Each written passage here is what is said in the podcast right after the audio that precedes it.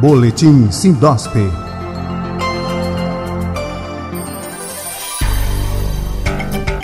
Olá, os amigos da plataforma Lide Saúde. Está no ar mais uma edição do Boletim Sindosp, o informativo semanal do Sindicato dos Hospitais, Clínicas, Casas de Saúde e Laboratório de Pesquisas e Análises Clínicas do Estado de Pernambuco. Em destaque, o retorno das cirurgias eletivas de qualquer tipo em Pernambuco. Cirurgias e procedimentos eletivos que demandem qualquer tipo de anestesia e internação hospitalar estão autorizados em Pernambuco desde a última quinta-feira, 1 de julho, conforme portaria da Secretaria Estadual de Saúde de número 471 do dia 30 de junho. Após solicitação do Sindosp de entidades médicas, a Secretaria de Saúde publicou a portaria que determinou a retomada da realização de cirurgias e procedimentos eletivos que demandem qualquer tipo de anestesia e internação hospitalar em Pernambuco.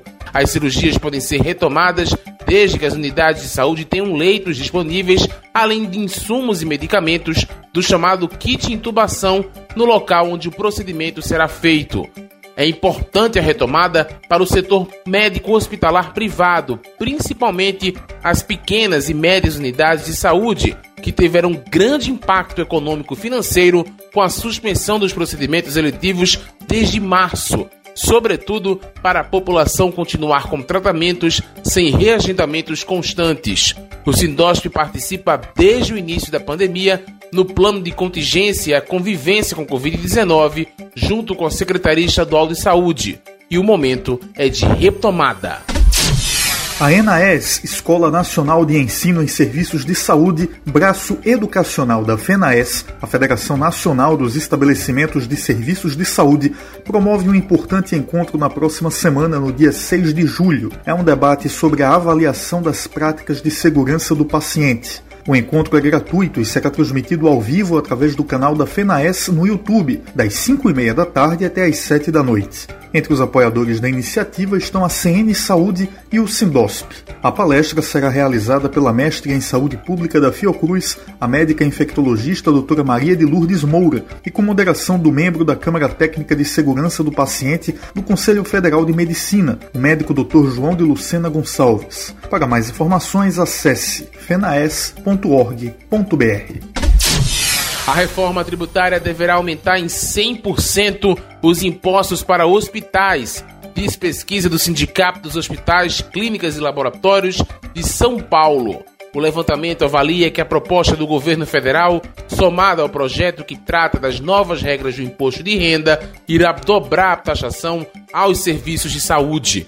Apesar de reduzir a tributação de renda, o projeto de reformulação do IR estabelece aumento de imposto sobre distribuição de lucros e dividendos. Um dos exemplos é o caso do lucro presumido hospitalar, regime adotado por clínicas médicas, laboratórios, consultórios odontológicos, casas de repouso e hospitais. Somados à contribuição social sobre operações com bens e serviços de 12%, tributação de distribuição de lucros e IRPJ, um estabelecimento de saúde que utilize o lucro presumido hospitalar teria uma majoração do seu custo tributário em quase 170%.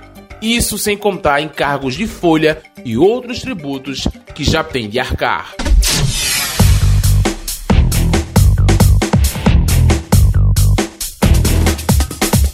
Termina aqui a edição número 21 do Boletim Sindosp em parceria com Lide Saúde. Fique atento ao próximo aqui pela plataforma, além de site e redes sociais do Sindicato dos Hospitais Privados. O Boletim Sindosp é apresentado e produzido pelos jornalistas Marcelo Barreto e Rafael Souza, da Esfera Agência de Comunicação. Boletim Sindosp.